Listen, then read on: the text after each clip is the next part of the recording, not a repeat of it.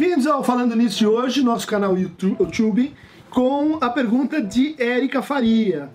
É, na verdade, é uma pergunta que o Gerry Adriano também fez, é uma pergunta que vai se repetir em diversos uh, frequentadores aqui do nosso canal é, e que diz respeito ao gozo. Fale sobre o gozo, fale sucintamente sobre o gozo.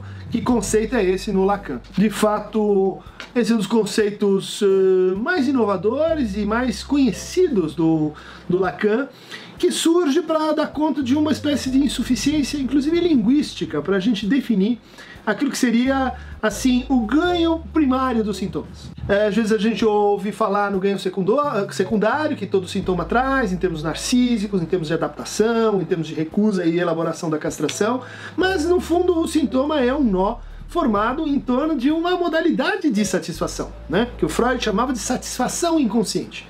Só que aí a gente tem um problema linguístico. Aquilo que é satisfação para o inconsciente pode ser sentido na consciência como insatisfação.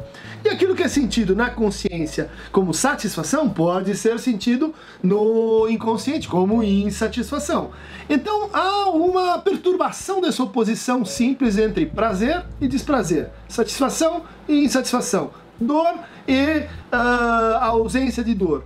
Essas polaridades, elas são então suspensas, se vocês quiserem, ou unificadas, se preferirem, eh, com esse conceito feminino, né, la jouissance, proposto pelo Lacan. No primeiro momento, o gozo é tido como uma experiência da qual a gente se defende, apesar de ser uma experiência impossível. Né? Então, o efígie para a ideia de gozo seria a noção de incesto. Bom, o incesto é o que? É é o sujeito ter acesso à mãe, ao pai, é encontrar empiricamente aquele, aquele elemento que socialmente está interditado? Não. Né? Justamente a, o incesto é uma fantasia, uma fantasia de eh, eliminar o gap, eliminar a distância entre o objeto e o traço que ele deixa e ao qual a gente retorna alucinatoriamente. Né?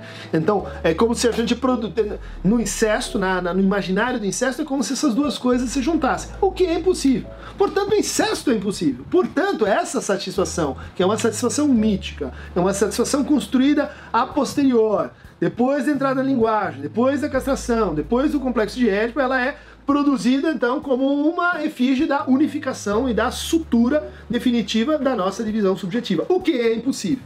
Daí o conceito de gozo nascer com essa ideia de que o gozo é inacessível, o gozo é impossível, o gozo é interditado àquele que fala. Essa é a formulação específica do Lacan. O gozo só pode ser obtido na escala invertida da lei do desejo. Ou seja, na medida que você entra no desejo, a partir do momento em que o desejo começa a circular em torno do objeto, vai se precipitando um resíduo, um resíduo que de forma invertida me dá amostras, comemora, me dá ecos do que, que seria então o gozo. Essa primeira fase, que vai até os anos 60, é, que, que caracteriza o gozo como experiência eminentemente negativa, que está ligado a uma espécie de retomada simbolizante de algo que foi perdido. Um exemplo muito simples disso a gente encontra no processo do xiste. Né? O xiste é um processo social, o xiste é um processo que tem uma estrutura inconsciente. Quando você escuta uma piada, você ri da piada. Mas em seguida você não consegue contar essa piada para si e rir de novo. Como você faz então para recuperar aquilo que seria o retorno ao primeiro momento em que a piada foi contada para você? Você conta para o outro. E quando você conta para o outro, ele ri e você captura um stuk aos quenus, né? Um pedaço de gozo do outro e goza de novo.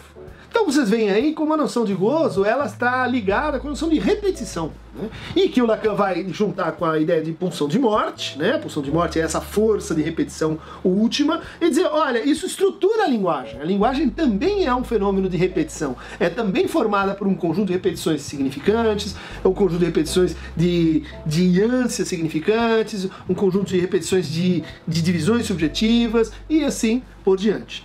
Bom, a partir dos anos 60 há uma mutação na, no entendimento de objeto A do conceito de objeto A em Lacan. E com isso a noção de gozo vai se transformar também, passando da sua dimensão mais linguística, dialética, né, para inicialmente uma dimensão ética. Né, então a forma como a gente lida com o gozo tem que ver com a forma como a gente lida com algo que não se dialetiza com, a, com o desejo que não, que não entra perfeitamente na relação entre desejo e demanda, entre amor e desejo, se vocês quiserem.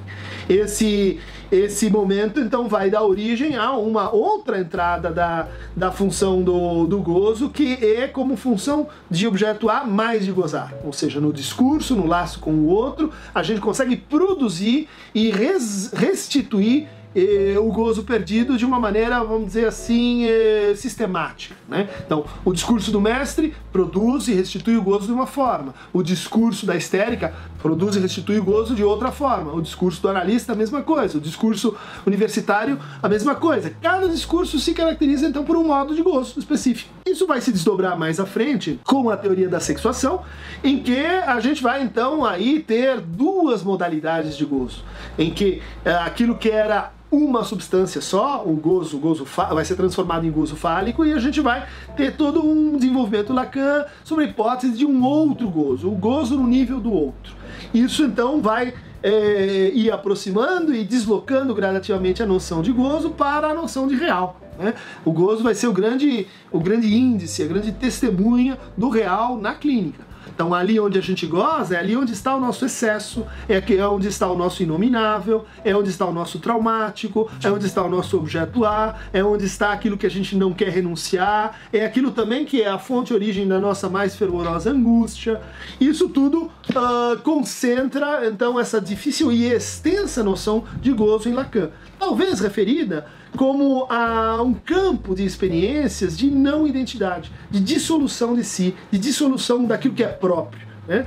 Uh, o gozo, se ele é uma substância, a única substância que a psicanálise comporta e admite, como diz o Lacan no Seminário 20, ela uh, é uma substância que fala do nosso descer, do nosso, do nosso fracasso em ser, mais do que uh, da nossa consistência e da nossa unidade. Para quem quiser desenvolver uh, de forma mais sistemática esse conceito, tem esse meu trabalho, trabalho de juventude, eu diria, uh, de 2002, o Cálculo Neurótico do Gozo, publicado pela Escuta, eh, em que eu vou recuperando então a noção uh, eh, linguística, ética, jurídica, lógico-formal da noção de gozo e pensando o gozo no desencadeamento de sintomas, tanto, tanto na, na, psicose, como já é clássico conhecido, mas também na neurose. Né? A pergunta é o que acontece na economia do gozo que a gente precisa às vezes produzir e inventar novos sintomas.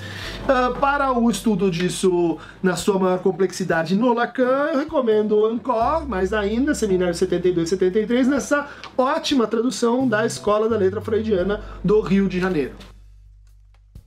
Quem quiser então um fragmento de eh, gozo a mais no próximo falando nisso, basta clicar no Aqueronta Movebo aqui embaixo.